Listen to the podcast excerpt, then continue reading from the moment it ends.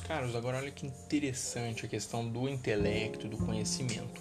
O controle da emoção primitiva em vantagem do intelecto e ou razão não é para todos, não é todo mundo que aguenta ou que quer fazer isso. Pelo simples fato de que quando você suprime a razão, você gera depravação imediata.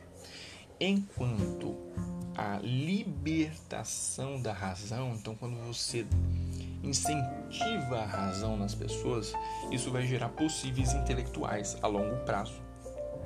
Dessa forma, indivíduos racionais e intelectuais, como vemos hoje, não será em grande escala em menos de 30 anos. Por quê? Porque a sistemática de ensino ela está, ela mudou, promovendo a depravação.